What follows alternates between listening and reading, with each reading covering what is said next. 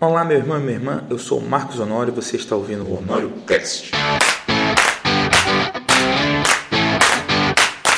Aqui nós vamos postar muita coisa que vai abençoar a sua vida, meditações, interpretações da palavra de Deus, conteúdo de hermenêutica, exegese e também algumas ministrações que eu tenho feito ao longo dessa minha vida no ministério. Seja muito abençoado.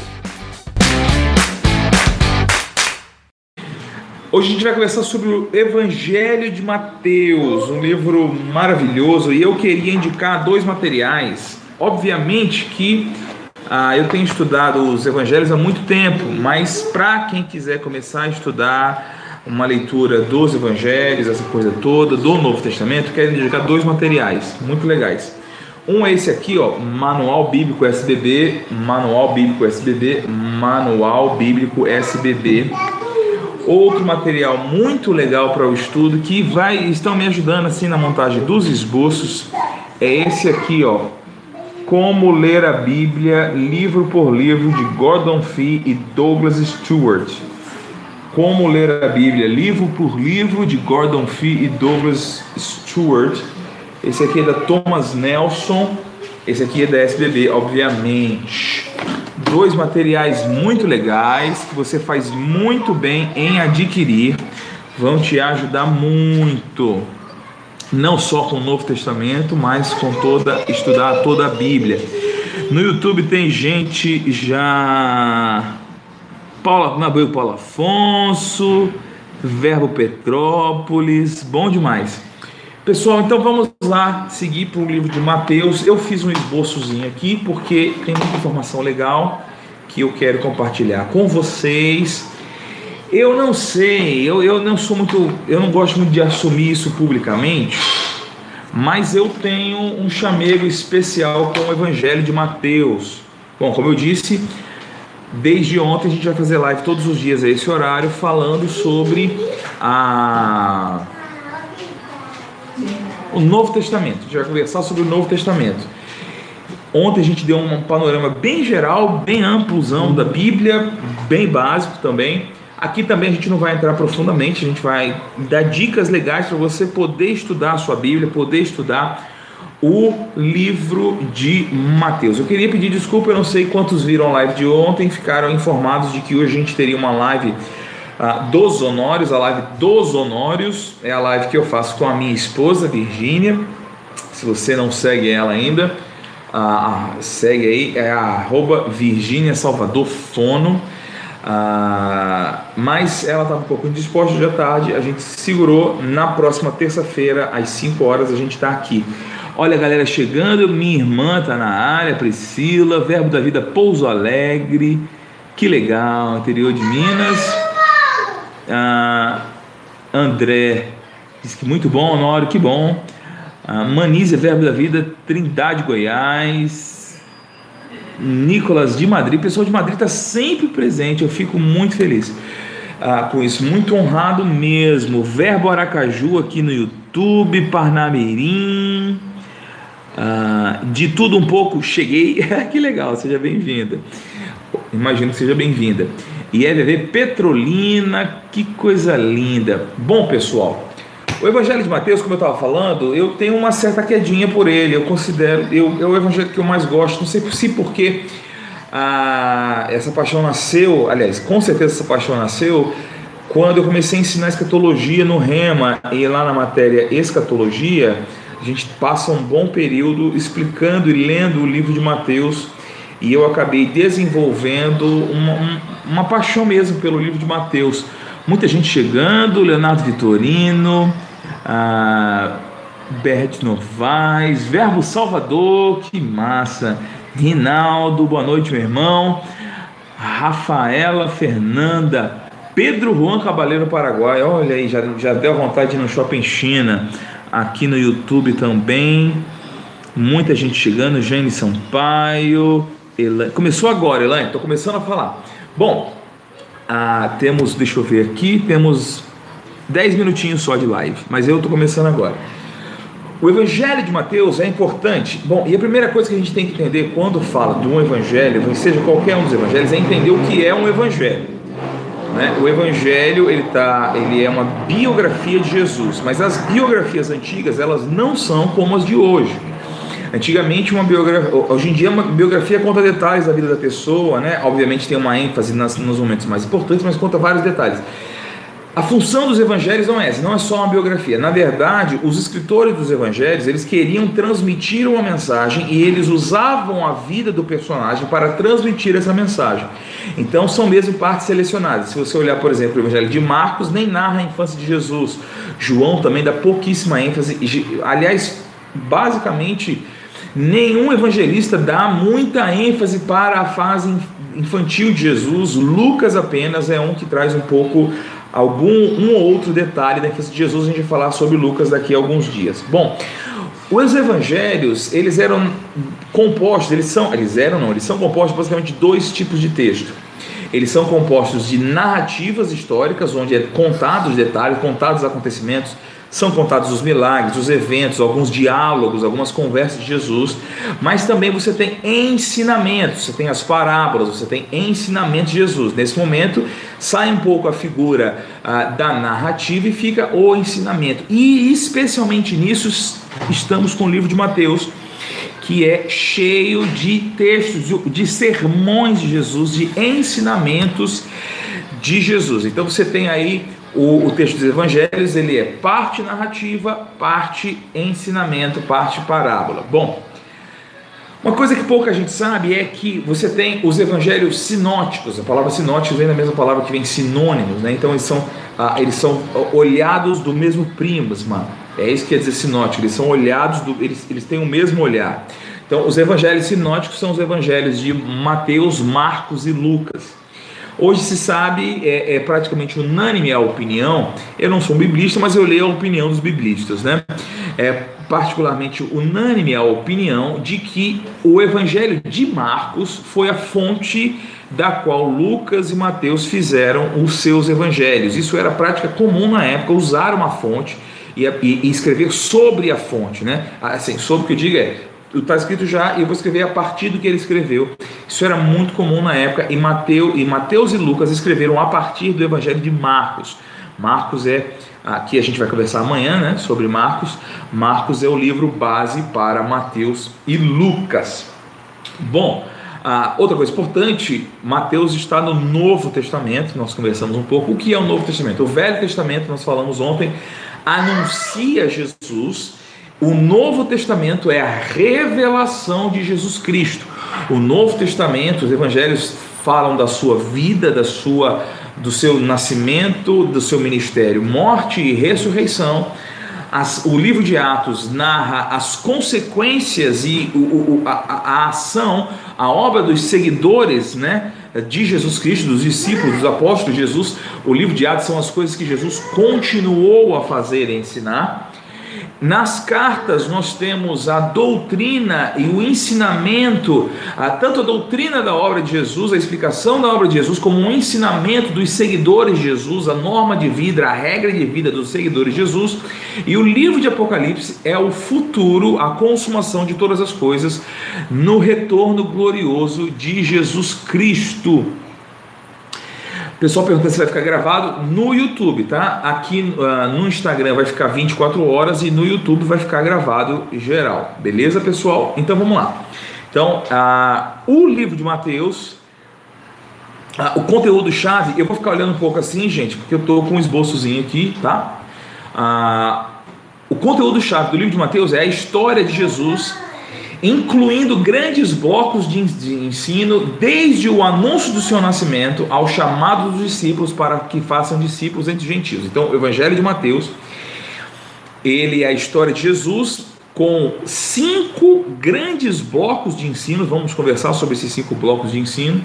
E ele vai desde o anúncio do nascimento de Jesus, né, quando o anjo fala com José, ah, Mateus é a narrativa da, da, conversa do anjo com José, Lucas vai narrar a conversa com Maria. Ah, a gente vai conversar da, depois de amanhã por que, que é esse olhar para Maria. E esse evangélico narrando a história de Jesus vai até Jesus dando a grande comissão, dando a, o chamado para que os seus apóstolos, os seus discípulos, preguem em todo mundo e façam discípulos de toda criatura. Eu estou vendo aqui que chegou gente de Belém, ah, chegou gente também de Uberlândia, muito bom. Ah, sejam todos muito bem-vindos, viu pessoal? Eu vi que meu amigo Bruno, que a gente fez uma live, chegou aí também. Bom, ah, o autor de Mateus. Nos evangelhos, nós não temos ah, uma introdução clara como nas cartas, onde ah, os escritores anunciam ah, é, né, Paulo, apóstolo de Cristo, chamado para o evangelho, essa coisa toda. Então, você não tem nos evangelhos, nenhum dos evangelistas, eles, eles dizem né, que são o, o autor. Ah, no caso do Evangelho de Mateus, nós vamos ter que depender da tradição da igreja, da história da igreja. A história da igreja tem atribuído, os pais da igreja já fizeram isso, né? Os pais da igreja são aqueles que é, é, eles eram discípulos dos apóstolos, eles assumiram a liderança da igreja e nos três primeiros séculos da igreja foram as lideranças da igreja, são os pais da igreja. Quando você escuta alguém falando dos pais da igreja, está falando aí dessas pessoas, né? É Clemente Romano, Tertuliano, até Agostinho e Jerônimo, né? São chamados pais latinos. Bom, os pais da igreja sempre atribuíram este evangelho a Mateus, que era apóstolo de Jesus ele também é chamado nos outros apóstolos de Levi. Mateus era um publicano, e isso é interessante ver como no. no eu estava meditando sobre isso esses dias. Ah, o grupo de Jesus era de uma heterogeneidade impressionante. Veja que no grupo de discípulos de Jesus tinha um zelote e tinha um publicano.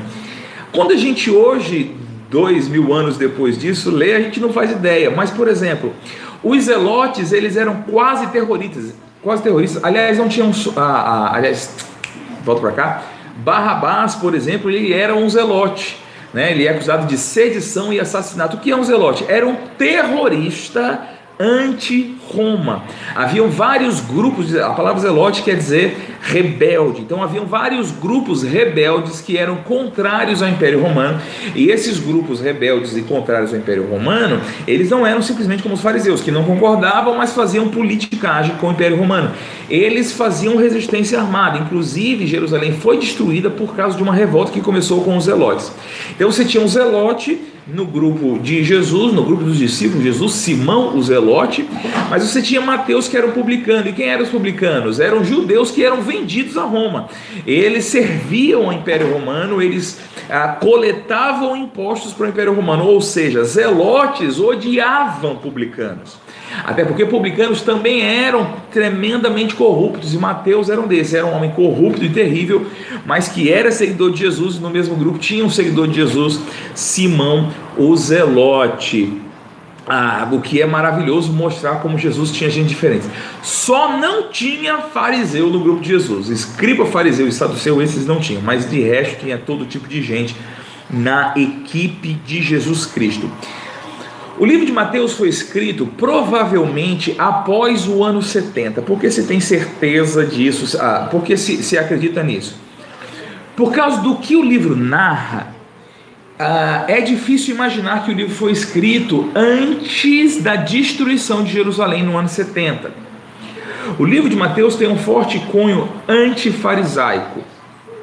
E depois do ano 70, quando Jerusalém foi destruída, os judeus espalhados, eles ficavam na região da, da, da, da Síria e da Palestina ali, eles eram meio que os, os, fariseus que na época de Jesus não eram não eram o partido que governava, eles eram o partido que desfrutava do maior prestígio religioso, mas eles não eram o partido dominante. O partido dominante era o partido dos saduceus, de onde inclusive eram os sacerdotes da época. Os saduceus tinham o controle ah, do povo judeu e da e das sinagogas. Isso foi decaindo até que no ano 70 Jerusalém foi destruída e aí o partido dos fariseus passou a ser a autoridade entre os judeus, por mais que eles não tivessem mais reunidos em Jerusalém ou na Judéia, né, estavam espalhados ali pela região da Palestina e da Síria, mas o fato é que eles eram a principal influência, então se vê nisso ah, e, Jesus, Mateus apresenta Jesus narrando a queda de Jerusalém. Então tudo isso mostra, ah, vai colocar o livro de Mateus, até porque ele é posterior ao livro de Marcos, então vai colocar o livro de Mateus depois do ano 70. Uma questão importante é que ainda no ano 70, entre os judeus ainda se dizia que o corpo de Jesus havia sido roubado pelos seus discípulos, né? Essa, aquilo que Mateus apresenta que foi uma mentira contada pelos judeus, e Mateus diz até o dia de hoje, obviamente não é até os dias de hoje, mas até os dias que Mateus havia escrito. Então Mateus escreve posteriormente isso, perto do ano 70, quando Jerusalém já era destruída, mas até esse período ainda se espalhava, ainda se dizia entre Jesus, entre os, os judeus, que Jesus, que o corpo de Jesus havia sido roubado pelos seus discípulos, o que era uma grande mentira, e Mateus escreve seu livro para mostrar que isso é mentira. Bom, ah, algumas coisas importantes, algumas ênfases muito importantes do livro de Mateus, e vai, vai pessoal, vai chegando, vai, vai falando aí. Não, não. Algumas pessoas têm algumas perguntas aqui. Eu vou tentar deixar as perguntas mais para o final, mas tem alguém perguntando se estamos na quinta trombeta. De forma alguma. Não tivemos nenhuma trombeta tocada ainda, tá bom, pessoal? Mas depois eu, eu falo sobre isso. Bom, ênfases do livro de Mateus. Primeiro que Jesus é o Filho de Deus, e essa expressão, o Filho de Deus, não é simplesmente ah, algo, ah, como é que eu posso dizer? Algo simples, ele é o Filho de Deus, né, com o artigo definido, com F maiúsculo, ele é o Filho de Deus, ele é o Deus que se fez homem. Ah, inclusive é dito né, que ele é Emanuel, no livro de Mateus é dito que ele é Emanuel, Emanuel é literalmente Deus conosco. Né? Ah, outra coisa importante no Evangelho de Mateus é que ele é apresentado, mais do que em todos os outros livros, como o rei messiânico dos judeus. Mateus apresenta Jesus especialmente como rei dos judeus, e daqui a pouco a gente vai falar sobre isso, o porquê disso. Outra coisa importante é que Jesus é o Deus presente conosco, acabei de falar, né? E uma forte ênfase nos milagres de judeus, de Jesus. Mas também no livro de Mateus, Jesus é apresentado como Senhor da igreja. Nós temos lá no capítulo 16, quando Jesus chega para os seus discípulos e perguntam: ah, quem vocês dizem que eu sou? Aí ah, Pedro diz: Tu és o Cristo, filho de Deus vivo. Ele diz: Eis que digo que tu, é, tu és Simão, ah, tu és Pedro, e sobre esta pedra edificarei a minha igreja, e as portas do inferno não prevalecerão contra ela. Uma pergunta: Jesus era fariseu? De jeito nenhum. Jesus se tornou um arco-inimigo dos fariseus. Jesus nunca foi fariseu, até porque para ser fariseu era preciso uma educação formal na Judéia, especialmente em Jerusalém, e Jesus não teve isso, né? Jesus fugiu para o Egito. Então, Jesus não era do partido dos fariseus. Paulo era do partido dos fariseus, Jesus de forma alguma. Bom, a outra ênfase importante, então vamos lá. Jesus é o Filho de Deus, Jesus é o Rei messiânico dos judeus, Jesus é o Deus presente conosco, o Emanuel, em poder miraculoso. Jesus é o Senhor da igreja e o evangelho do reino, que é anunciado no livro de Mateus mais do que em todos os outros, o evangelho do reino é também para os gentios e não só para os judeus. Tem uma pergunta aqui, pastor Marcos, tem sido edificante assistir as aulas online do Rema. Ah, que bênção! Ah, sendo divisor, que bênção! O pessoal está assistindo a matéria ah, do Rema, né? Uh, online e a gente teve que gravar as pressas. Foi, foi uma alegria, mas foi muito gratificante para a gente gravar isso também. Bom, uh, uma coisa muito importante é para quem o livro de Mateus foi escrito. Isso aqui é um ponto importante porque existe muita falácia sobre isso e é importante a gente organizar isso para que você entenda bem o livro de Mateus. O livro de Mateus foi escrito para judeus não. O livro de Mateus não foi escrito para judeus, o livro de Mateus foi escrito para a igreja de Cristo. Mas, contudo, entretanto, todavia, os destinatários originais de Mateus eram sim judeus cristãos.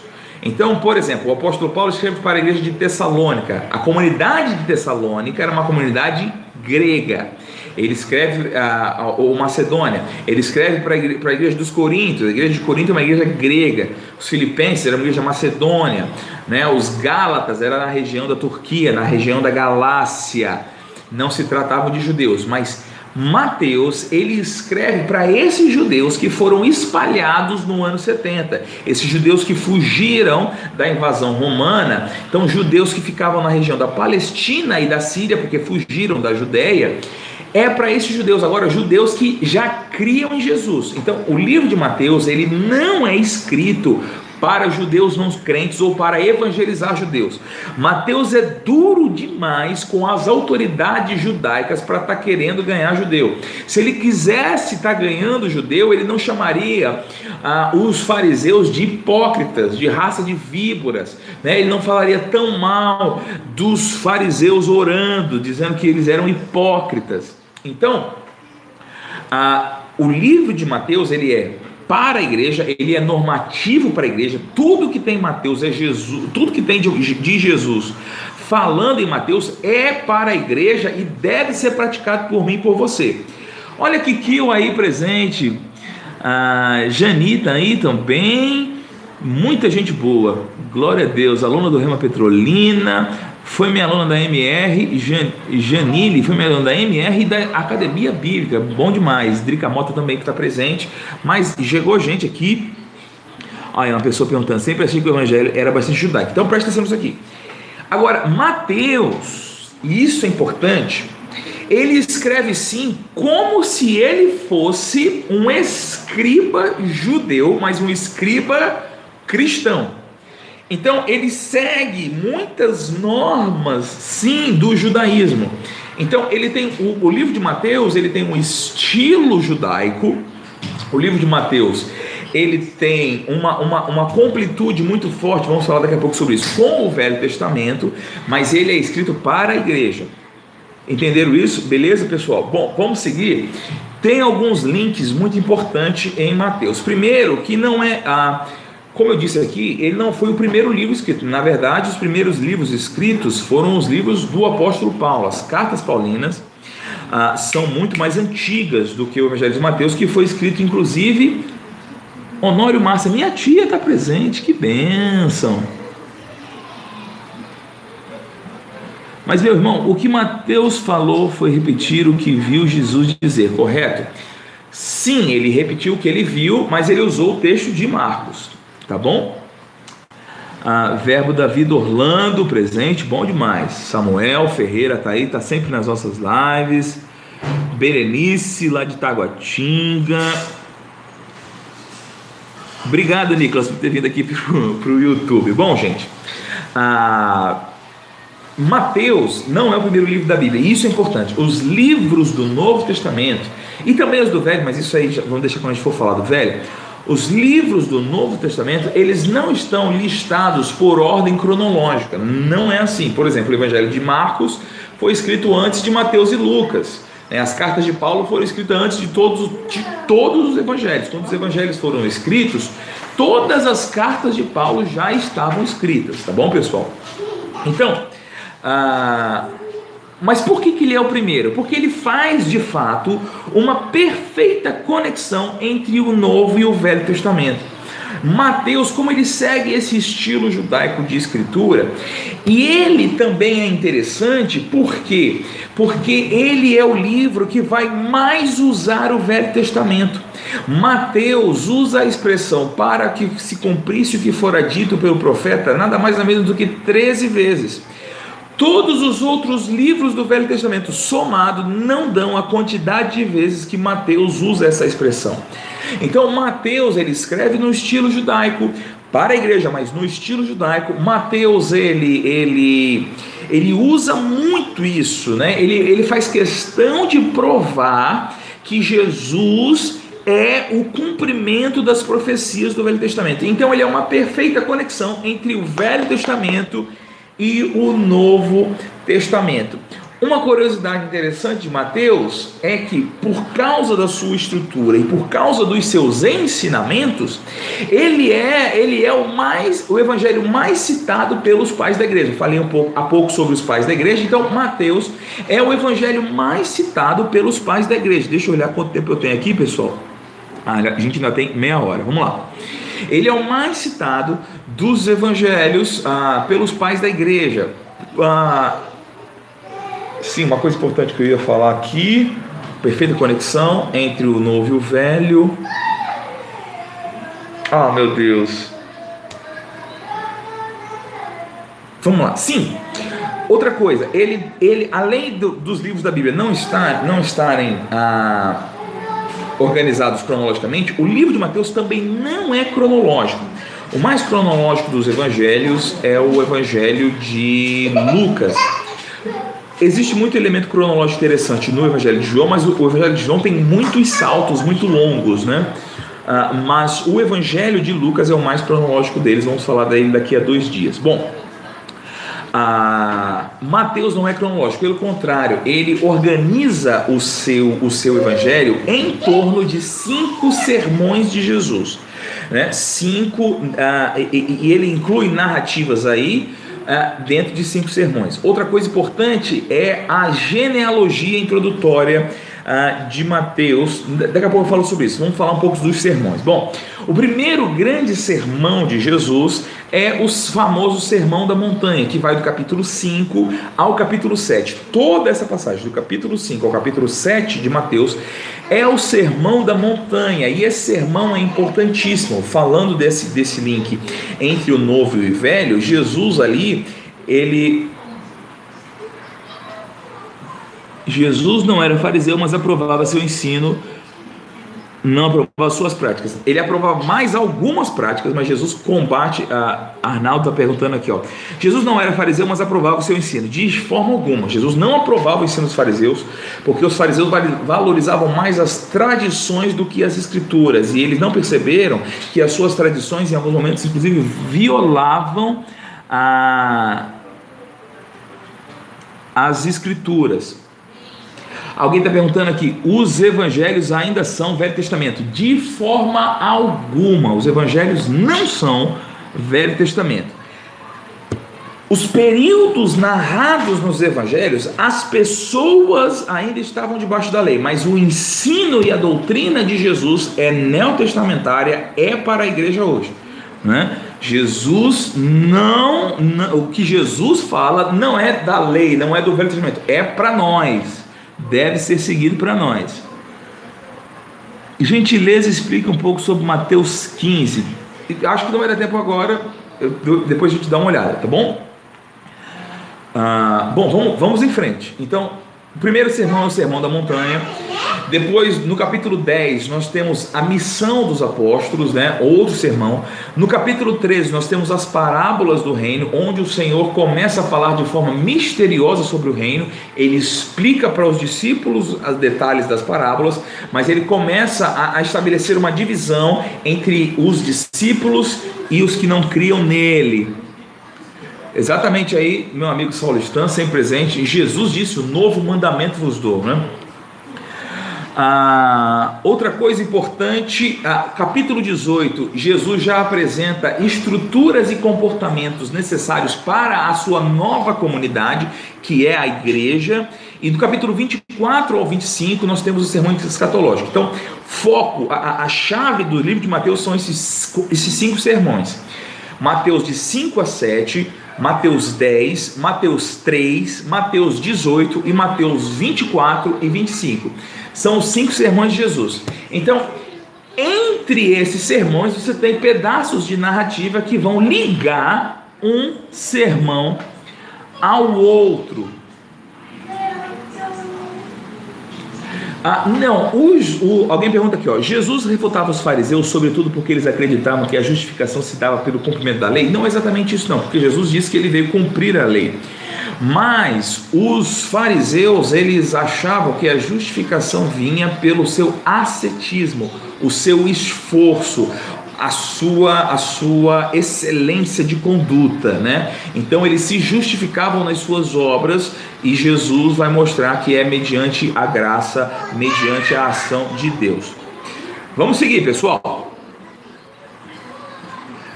Ah, uma coisa interessante é as introduções do livro. Primeiro, ele tem duas introduções, do capítulo 1 e do capítulo 2. Isso também acontece com Gênesis, viu, gente? Temos duas introduções, do capítulo 1 do versículo 1 até o capítulo 2, versículo 3, e outra introdução a partir do capítulo 2, versículo 4. Mas no capítulo 1 nós temos a introdução mostrando a genealogia ou a linhagem real ah, de Jesus através de, de José e passando pela linhagem dos primogênitos da descendência de Salomão, ah, vamos conversar daqui a três dias sobre a genealogia de Lucas. Ah, então, Paty botou aí, ó, é, na verdade é 5 a 7, 10, 13, 18 e 24 e 25. São os sermões chaves. Bom, no capítulo 2, nós temos a visita dos reis. Os reis de outras nações vieram visitar Jesus e os reis locais são afetados pelo nascimento de Jesus, que é o caso de Herodes. Então você mostra Jesus tendo uma linhagem real e mostra Jesus tendo um relacionamento com a realeza, tendo uma influência na realeza, porque Jesus é o rei dos judeus. Outra coisa importante é a sua concepção milagrosa, né? A virgem vai conceber ah, e você tem a, a, a, que ele será Emanuel, isso é Deus conosco. Outra coisa importante é que em Mateus o anjo explica o nome de Jesus, ele se chamará Jesus ou Yeshua, Yeshua quer dizer Iavé salvará, porque Jesus salvará o seu povo das iniquidades dele. Então, Mateus tem muito essa característica de o Messias, o rei messiânico que vai salvar os judeus dos seus pecados. Mateus liga a história de Jesus fortemente com a história de Israel. Por exemplo, tem uma expressão que Mateus usa do profeta acho que é do profeta Oséias. Acho que é o profeta Oséias. do Egito chamei meu filho. Saulo, se tiver aí, me diga se é de Oséias que ele. Do Egito chamei meu filho. Quando você vai em Oséias ver essa expressão, essa expressão é dita para Israel, né? Israel do Egito chamei meu filho. Então, Jesus mostra que as profecias para Israel, aliás, Mateus mostra que as profecias para Israel, elas se cumprem plenamente em Jesus. Como eu já disse aqui, Mateus é quem mais usa a expressão para que se cumprisse o que fora dito pelo profeta Isaías. No Sermão da Montanha, Jesus ele mostra duas coisas importantes a respeito da lei. Primeiro, ele diz: Não pense que eu vim revogar a lei, eu vim para cumpri-la. E esse cumprir a lei não é porque Jesus se preocupava em guardar a lei, mas que toda a lei se cumpre em Jesus. Por isso, ele diz em Mateus a expressão: ah, porque não vai cair nenhum i e nenhum tio, nem um traço da lei até que tudo o que a lei propõe se cumpra. Então Jesus ele valida a lei, ele não anula a lei, mas ele diz que ele é o cumprimento da lei, mas também ele se assume como pessoa divina e como novo legislador superior a Moisés, ao ponto de dizer: a lei diz eu, porém, vos digo. Então, ele faz acréscimos à lei. Jesus tem a ousadia, e isso faz com que ele seja superior a Moisés e potencialmente Deus, para aqueles que acham que Mateus, os evangelhos não falam da divindade de Jesus, isso é mentira. Jesus se coloca na posição de Deus ao dizer: a lei diz, a lei é assumida como palavra de Deus, mas ele diz: eu, porém, vos digo. Né? Então, ele confirma a lei, mas ele se permite acrescentar. Bom, Mateus ele usa isso para falar que tem a ver com nascer em Nazaré. Né? Você não tem nos evangelhos nenhuma prova de que ele seguia a regra do Nazireu, mas ah, Mateus diz que o fato dele ser nazireu se cumpre do fato dele ter nascido e vivido em Nazaré. Aí revelações profundas. Poderíamos viver uma teologia baseada apenas nos evangelhos? Sem dúvida. Vê, as cartas foram escritas especificamente à igreja e elas desenvolvem a doutrina da igreja. Mas Jesus explicou, falou sobre a justificação. Nos evangelhos a gente aprende sobre justificação, a gente aprende sobre trindade, a gente aprende sobre a, a dupla natureza de Cristo, a gente aprende sobre substituição de Jesus. Então, os evangelhos, eles não são menos do que as cartas paulinas. Vamos em frente, gente. Então, ah, temos, deixa eu só ver aqui como é que está meu tempo. Ainda temos um bom tempo. Então, Jesus confirma. Mateus liga diretamente a história de Jesus, fortemente a história de Israel. Ah, por outro lado, Mateus faz uma coisa, já falei aqui e volto a falar. Ele introduz fortemente os gentios no plano de Deus. Por exemplo, tem uma coisa que pouca gente repara. Se você ler as genealogias do Velho Testamento, você vai ver que essencialmente a genealogia, a pessoa mais importante da genealogia, ela é a primeira pessoa, né? São a genealogia é dos descendentes de fulano. A genealogia de Mateus mostra que a importância da genealogia está no seu último membro, que é Jesus. Então, uh, Mateus, apesar de toda a sua característica judaica, ele começa o livro com uma genealogia, a importância dos primeiros está no fato deles serem ascendentes de Jesus, deles serem antepassados de Jesus. A glória dessas pessoas não é que Jesus está na, na, na, na, genealogia deles, mas é que eles estão na genealogia de Jesus. Outra coisa importante é que Mateus acrescenta quatro, aliás, ele acrescenta cinco mulheres na genealogia, algo raríssimo numa genealogia judaica. E detalhe, quatro dessas mulheres eram gentias, gente. Mateus inclui, ah, isso é história, mas Mateus faz questão de destacar que na genealogia de Jesus existem quatro mulheres gentias, né? Ah, agora me ajuda aí: Tamar, Raabe, Betseba e ah meu Deus, quem é a outra? Tamar, Raabe, Betseba e Ruth. Né? Ruth, quatro mulheres gentias estão na genealogia de Jesus.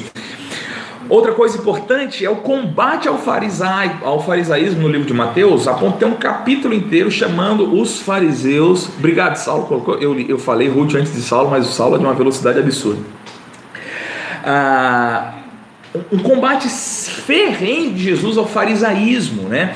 Ai de vós, fariseus hipócritas, escribas hipócritas, porque vocês fecham o reino e não deixam aqueles que querem entrar entrar, vocês corrompem. Então Jesus também ele cita textos que indicam, né? Tem um momento lá na, em Mateus, ah, eu acho que é no capítulo 21, onde Jesus faz os fariseus falarem que o reino vai ser tirado de um povo e dado a outro, e Jesus diz: Pois vai ser tirado de vocês e vai ser dado aos gentios. Outra coisa importante é que na morte de Jesus, segundo Mateus, o véu do templo se rasga alto abaixo, mostrando que deixa de, de, de ter autoridade a lei e as questões do templo, e agora vai sair, e é através de Jesus que nós temos a, a, a, realidade das coisas. E o livro de Mateus termina com Mateus dizendo: Ide por todo o mundo e fazei discípulos de todas as nações. Isso é importante porque essa prática de fazer discípulos era uma prática extremamente judaica. Né? Era, uma, era, uma, era, uma, era uma coisa estrutural. Ah, era uma coisa estrutural do povo judeu, o relacionamento do rabino com do, do rabi ou rabone com o talmidim, o rabi, o mestre e o discípulo. Isso era entranhado na cultura judaica. E Jesus olha para os seus discípulos e fala para eles: Pois vocês vão para o mundo todo e vocês vão fazer discípulos de todas as nações. Então, o livro de Mateus que provavelmente foi escrito num período onde o farisaísmo estava dominando, combate seriamente o farisaísmo e aponta para o reino de Deus, alcançando também os gentios. Veja que questão muito neotestamentária, né? Ah, no livro de Mateus. Uma live com Saulo vai rolar, mas cedo ou mais tarde eu, eu e Saulo a gente vai, vai organizar. Pastor Edilson. Ah, a, essa questão, o pastor disse, é mais complicado juntar a agenda dele com a minha. Bom, vamos em frente. Ah, começando a encerrar essa introdução aqui de Mateus. Para Mateus, Jesus é o centro de tudo. E aqueles que o seguem não somente proclamam que, proclamam que o reino virá, mas se espera que virá, ele vai alcançar os judeus, os gentios, e Mateus também ensina que nós devemos viver com Jesus. O final do Sermão da Montanha mostra que nós devemos viver essa excelência de vida que Jesus veio trazer. Então, pessoal, essa é, essa é mais ou menos uma introdução aí do livro de Mateus. Então, se você depois olhar com calma essa live e mergulhar no livro de Mateus, você vai encontrar muita coisa.